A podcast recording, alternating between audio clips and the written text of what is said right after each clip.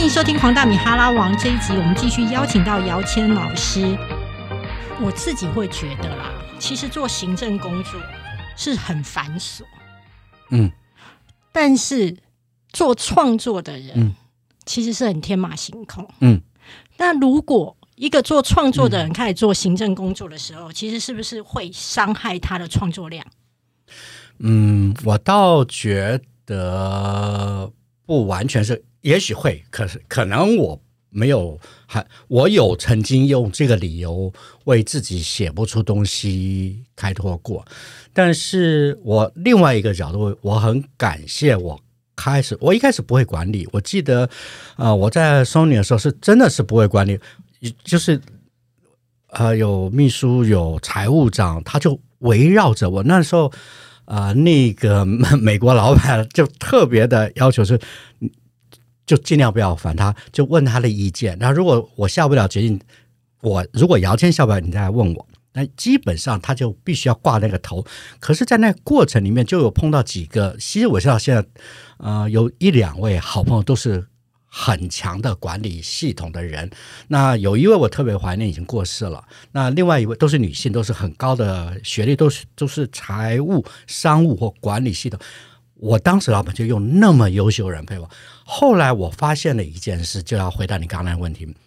我有一有一段时间，我突然发觉他们在商务在判断事情的时候是一个比较法，是一个逻辑比。可是我在写歌的时候，我开始用那些方法，就是我可以或者我在创意的时候，我会列出一个表格，然后假装自己是第三者，因为你要平衡的评估哪一个可能会不是我最喜欢，而是可能群众会追求。我曾经用过这个概念。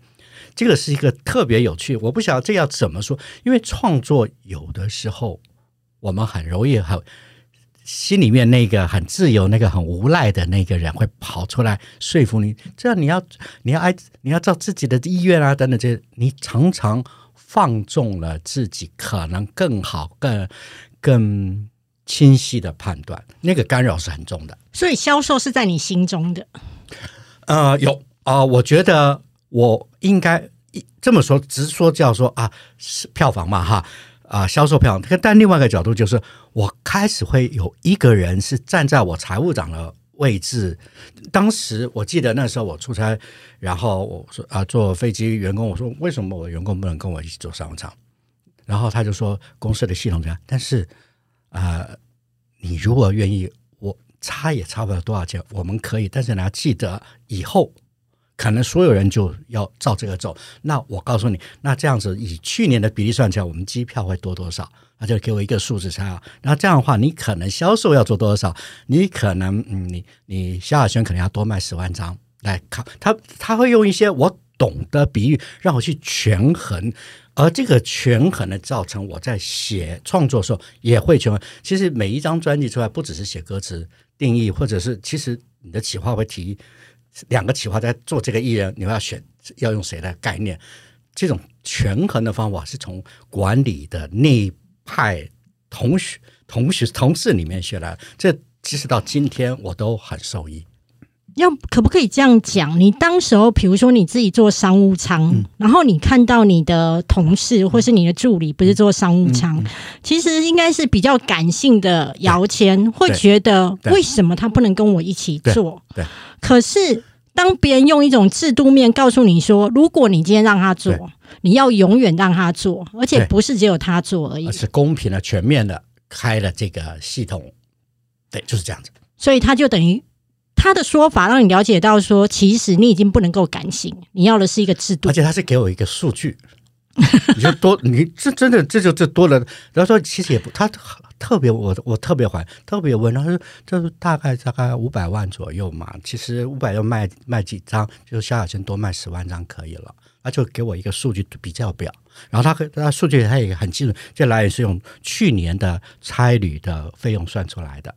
然后他就很有耐心，用我懂的逻辑来告诉我理性还有对照的的的的一些合理对照的必要性。我是慢慢，其实我到到后来我到维京的时候，那时候创业很难，那时候唱片也开始不好，压力很大的时候，他那时候已经生病了，但他还是复职又陪了我两年，我特别怀念他。他那永远是很，永远的是你决定你是老板，但是我会给你一些表格，然后我会提醒你一些事情，然后例如啊，行政表就是 calendar 这个这个概念是他，其实有秘书都有我，可是我根本不用，他就叫我他说，我愿意，我大部分会遵从，这还要好时间。可是他真的告诉我，一个时间的 cycle 造成一个东西，你怎么思考，怎么分配？你一个月如果啊、今年的业绩多少，你怎么把数据化变成你要出多少专辑？所以你最低销售高的的的的的的艺人应该多少周？一我记得那时候我们的竞争对手是，反正我命也不好，我出 Coco 的时候就碰到张惠妹，我出萧亚轩就碰到蔡依林跟孙燕姿。那时候孙燕姿是四个月出一张，可是我就觉得一年出一张，那老板他就用一个方法让我答应啊、大概十个月出一张，没有妥协。也不是妥协，我就就接受他这个论述，但是我就要说服艺人做这件事，因为我曾经答应一点说，你一年出一张啊，甚至那时候我答应李文回去出学医学院，后来真的是没办法，张惠妹太强了，我就跟他妈说不行，叫她回来啊，干活了，不能了，不能在外面读，我我我供不起她读医了，她我知道现在我都常常很内疚，说她搞不好现在是个医生，都被我害了。所以我刚刚有听到一件事情，就是说，其实等于说管理职啊，它可能有造成你一些困扰。有。在有在创作上面的反，但是你也从这当中呢，去有另外一种思维去做创作。好，比方说我自己理解，不知道这样对不对？就是你本来写词，你是很你你的感觉，嗯可是你可能会因为你有过这种管理词，你会开始去思考，我如果用男生的角度，嗯没错，我用女生的角对度对，对。我用另外一个第三者的角度，对而且我已经到可以是，我现在写这个歌词都已经准确说它在播出的时间是什么季节。我到现在写歌都有这个，可能很多人没有写，创作人没有概念，这首歌出现是什么季。像昨天我还在有一个案子，我说不行，这一乐吉他不能这么搭，我不要这个音色。他说他说这个吉他那个。吉他师打的很好音色，我说这个吉他是冬天的音色，我们播出的是五月，所以你给我要高频多一点的，请重搭。所以其实你是个机车的人，在工作上，什么？在工作上你是个机车的人，机车的意思是什么？就是要求很高，只要差一点点你就不要。嗯、对我其实我晚上我一直在讲，因为人家呃伯克莱那个音乐学院、茱莉亚音乐学院出来的人，然后都拿了，呃，他已经拿博士了，然后他来做一些编曲这些工作，这么有耐心，结果我居然用一个季节不对，然后一个学术者，然后被我这个这个这个 机车商人给打枪。那他就说，当然我后来有妥协，我说你内鬼弄，最后我们在混音之后，我们让他说好啊，他就很高兴，那我们就让大家编曲啊，让圈内的乐评人听听看，我们再决定用哪一版。我说不，我要让我周边的朋友，他们不懂音乐人听，我才那才是我要的，我要听听者的主观的来判断。其实这种对位思考，当然在工作商业，我们要对好几位，自己、老板、消费者或同事。那我们要放在什么位置？这个思考者放在所谓文化产业，我倒很感谢那段时间有那么多很理性的人陪伴过我。老师，我有一个好奇哦，因为其实后来你就从笑面，你从一只就是笑面虎之说，对对对恭维的话。对对对，反正你后来成为一只笑面虎嘛。那成为笑面虎的时候，其实有两个很重要的一件事，嗯两件事情。第一个就是说，你在应征的时候，你要能够精准找到好的人。你嗯最在乎什么？嗯嗯，对，呃，你如果说我在应征的时候要你问我这个问题对我应征的话，比如说我今天来跟你求职，嗯你要在我身上看到什么，你就会觉得这个人可以用。要看我我我我那个职缺是什么？我对，我很少去面试的，我呃，我面试最多是歌手，因为很多就是我们筛选一批歌手试唱那都差不多，呃可能最后要不要签的时候我就去见面了。那你要不要签这个歌手？你的判读是好，那这个是我最有经验的，我经常会跟他聊天，就是简单的，因为大部分歌手看我会很紧张嘛，那就新人碰，然后我就试着的观察，我最在意的是是是价值观跟我接不接近了。价值观对这个很难形容，嗯，因为你我在见他们面之前，应该都已经听熟了他的所有的东西了，而且是从中间筛选出来，我而且我觉得有兴趣，甚至我可能侧面观察过他，他们可能不知道我在观察他，可是正式的坐下，我面对面坐下，我记得我跟蔡依林见过啊，萧亚轩这些人，可是我就发现。包含刘若英已经很红了，那我要跟他做张爱嘉说你们合作吧，我说啊，那见面看看像像相亲一样的，不是他面他也要面试我，我也要面试他这样子啊。那我发现价值观、审美观要一致，这是我最大的在选合作的艺人上面，这点是很重要的。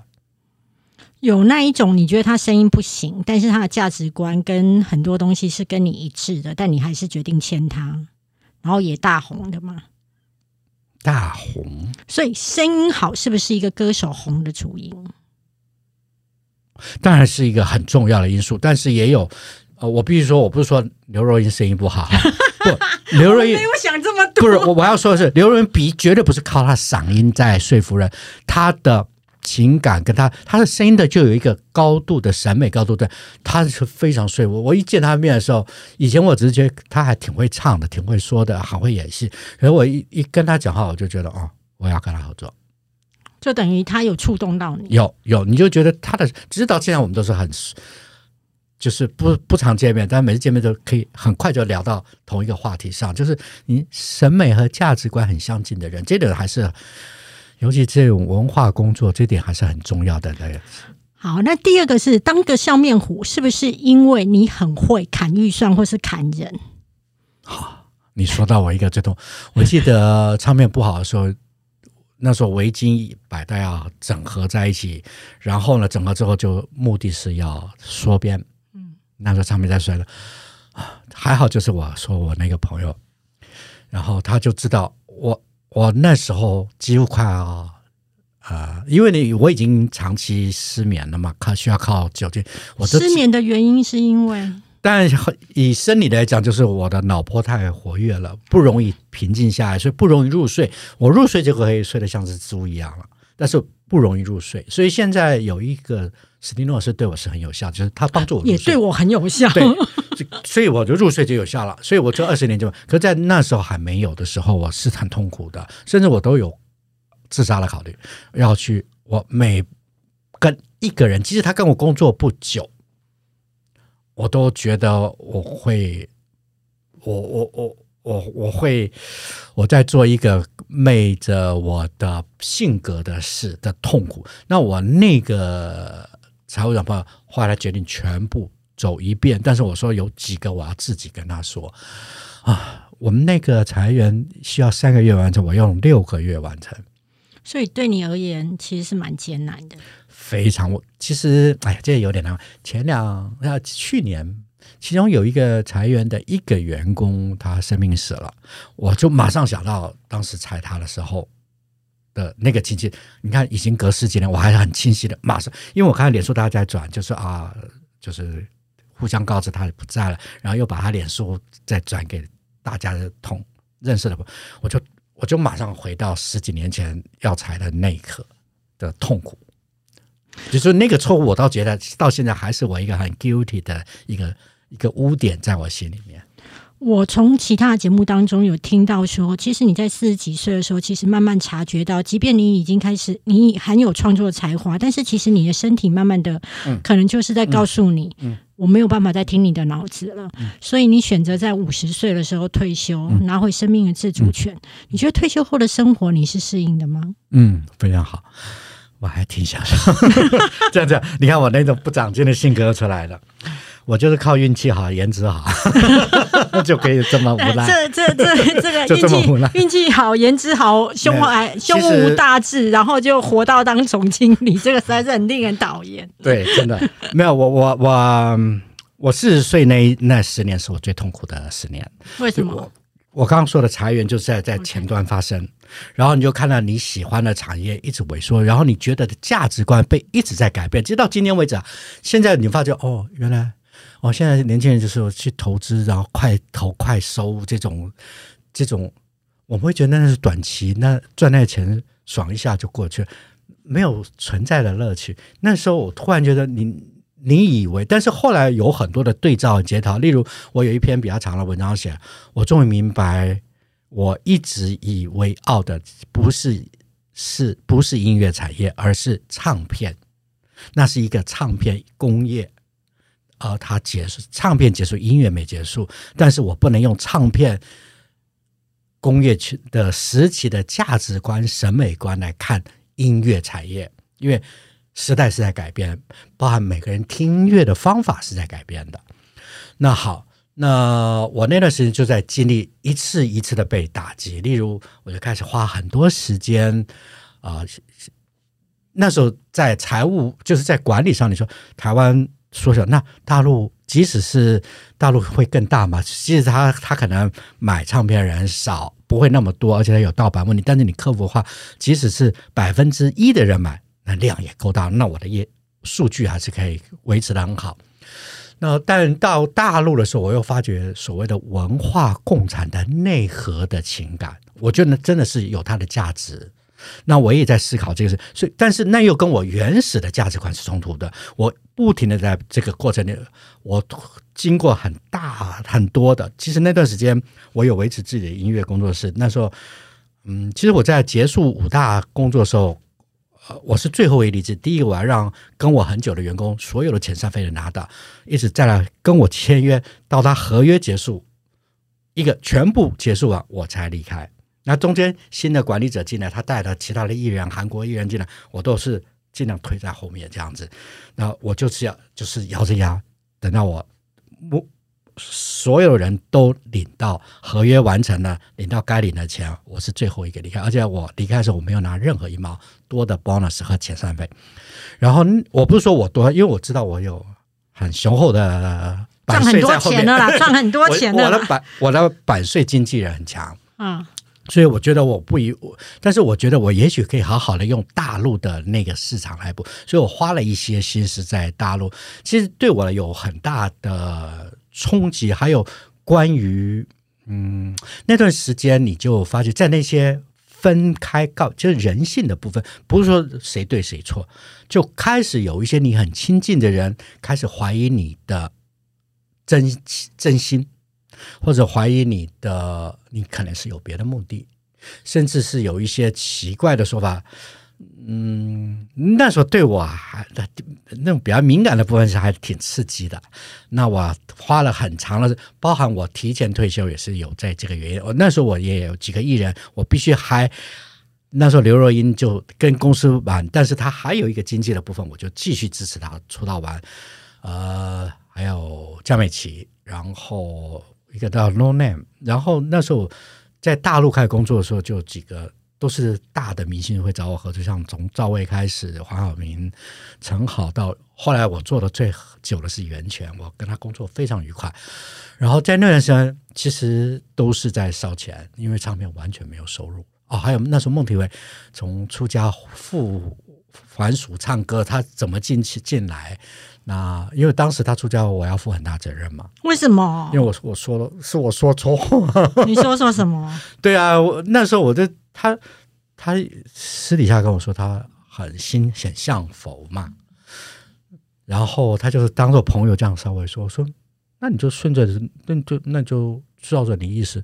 后来他就出家了，没有，那不能怪你。我觉得他，但是后来他他其实他这那时候他的就前夫来找我的时候就说，当时有这个月，当时但是现在他说服了他，其实愿意再回来音乐市场。他因为他先离开了。大把休息，后来又决定结婚，然后又想又回来音乐，然后就觉得从哪里离开，从哪里开始，我就觉得他有的，我就跟他合作了两个专辑。然后那段时间，其实开始意识到经济的压迫感。你终于有意识到经济的压迫感，我觉得听众都开心了，不然一路看你很顺遂，内心真的很不舒服。对，那时候，但你知道。命太大，那时候我也没想到，我那时候喜欢的艺术就增值成那个样子。我就是卖一张画，就把一年的数字给补了。OK，我觉得我待会要跟你谈的是另外一集是画作，但是我觉得这一集应该是可以拆两集，那我们可以做几集？我们可以做四集。哎，没有什么好不好意思，我觉得我很荣幸。但是老师，我想要问一下，就是其实不工作后退休的人生，你刚刚说很好，你真的觉得很好吗？我到现在都会觉得不工作，其实对我而言其实是很茫然的。一开始有，我其实我第一件做的，我我有分享过写篇文章分享，我终于开始听音乐了。因为以前工作到后来，几乎三十年的音乐工作，几乎后面十五年到二十年，我工作以外几乎不听音乐，要安静。但是我之后我就开始，但我现在从古典音乐开始听，没有歌词的。慢慢慢慢，我听到，我现在可是专业粉丝，谁唱的不好，我会骂人的。我可不可以这样一个结论？其实当时候，因为你一直在做音乐跟词曲创作的时候，其实你后来认为听音乐就是工作。对对，所以我要说，退休之后，我们开始主权拿回来，时间主权拿回来的时候，例如听音乐的乐趣，我要回到我原来的主权了，而不是为了服务别人了。阅读也是，我看。电影也是这些，以前后来有很长的时间要跟电影公司合作，很多时候都要必须要想，我又那么爱电影，然后特别电影人我特别喜欢，然后可是这些年我就开始大量的看，大量的听，大量的阅读，然后这三四年我开始努力的又练习英文阅读，因为我发现换一个语言系统的阅读，你曾经阅读过的书。是一个太有趣的经验，而且你就是开了一个故事，你又看了两种颜色。我觉得我现在还是可以在你的眼神当中看到热情啊，真的。嗯，还有求知欲。啊，这求知欲没有，我就好奇，我从小就好奇。OK，所以等于说第二人生，我现在刚刚听起来是你曾经也有像我刚刚说的茫然过，有。然后就是从大家都很需要你，变成你，你，你全世界都不需要摇钱了。呃，这个是曾经思考过，不过以前我就不觉得自己那么重要，而且以前只要有一点点焦点在我身上，我就会我也够狡猾，就知道怎么丢球让人家把目标转走，所以不做唱片工作半就就是半慢慢渐退的过程里面，我还蛮享受自己的私生活，但是的确你怎么填满它？一开始你真的是要塞它，然后是，例如说那时候我会说啊，那我就去呃去哪里旅行。后来我去那时候，发觉没有准备好，然后去的时候，居然在酒店不想出下楼，然后我就开始问自己，等等这些。那以前我多爱旅行，怎么为什么现在你可以好好旅行？对啊，你可以自由自在。对，你怎么？其实心里没挑战，就是你刚刚提的那个问题，我还有一些眷恋。然后我还有一些不清楚，现在用怎么样对待自己、对待自己的时间等等这些问题还没有理清楚。而且我现在回头看，就啊，因为我我还不熟悉怎么面对那一大段时间，那么一大段的自己时间。像我现在就就很习惯，偶尔就说像没有别，像今天就就要要出来啊，要做一些宣传工作，我就哦。我要 是不是要把嗓子把音调调高，速度要加快。就像我在录 podcast 的时候，第一第一季的时候都不好，第二季他就很客气的，主编，你能不能调高速度加快一点？OK，感觉上是工作量减少了，但是你也慢慢的找回你自己的生活节奏。有有有有有有。那我现在也慢慢可以理解那时候不懂得怎么面对自己。你懂得面对自己在工作上的样子的时间的那个节奏，但是面对了，当你主权拿回来了，好，主权给你的时候，你怎么面对？那时候有主权的你自己，等于说你过去习惯跟工作中的摇钱相处，但是你不太习惯跟摇钱相处。对，而且你说了算啊，我说了算，我要去，我要去东京还是去京都啊？这是一个哲学性的问题，我就会，你就没有想明白嘛？好。哎，这一集呢，我们已经听了姚谦老师呢，第一爆料很多明星的故事，第二就是分享了他的职涯。总之，他的人生所有职涯，我觉得应该是顺水推舟，是是是水到渠成。好，那先请姚思嫣老师跟大家先说声再见，然后我们待会呢还是会继续访问姚谦老师的新节目。那想要先提前知道姚谦老师的新节目《p a c k a s e 一个人的收藏的话，你可以点。资讯栏位，我会把他的那个节目的连接放在里面，然后你可以听听他的那个收藏到底是什么，很有趣哦，因为里面几乎都在讲故事。谢谢姚谦老师，谢谢。